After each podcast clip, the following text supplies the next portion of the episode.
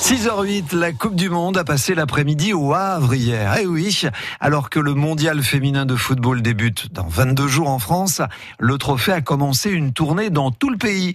Le Havre, l'une des villes hautes de la compétition, a donc accueilli le trophée hier, exposé tout l'après-midi à l'espace Polygone, devant plusieurs centaines d'enfants des centres de loisirs des environs, Stéphane Garcia.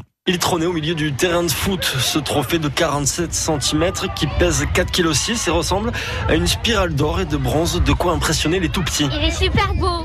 Comme si un pied était un peu enroulé et euh, dans la main il y a un ballon. Elle est en or. C'est la vraie quoi, c'est... On a de la chance de l'avoir ici. Exposition, atelier santé, baby-foot, géants et jeux gonflables, tout est fait pour faire la promotion du foot féminin, et comme la présence de l'ex-internationale aujourd'hui à la retraite Jessica Warin. C'est important qu'ils s'amusent autour de cette Coupe du Monde-là parce que c'est vraiment le but de cette Coupe du Monde, c'est que ça soit une fête pour tout le monde, pour les enfants aussi, que ça soit vraiment une Coupe du Monde familiale, pour que voilà, il y ait de plus en plus euh, de monde qui s'intéresse au football féminin et les enfants aussi, puisque c'est la nouvelle génération.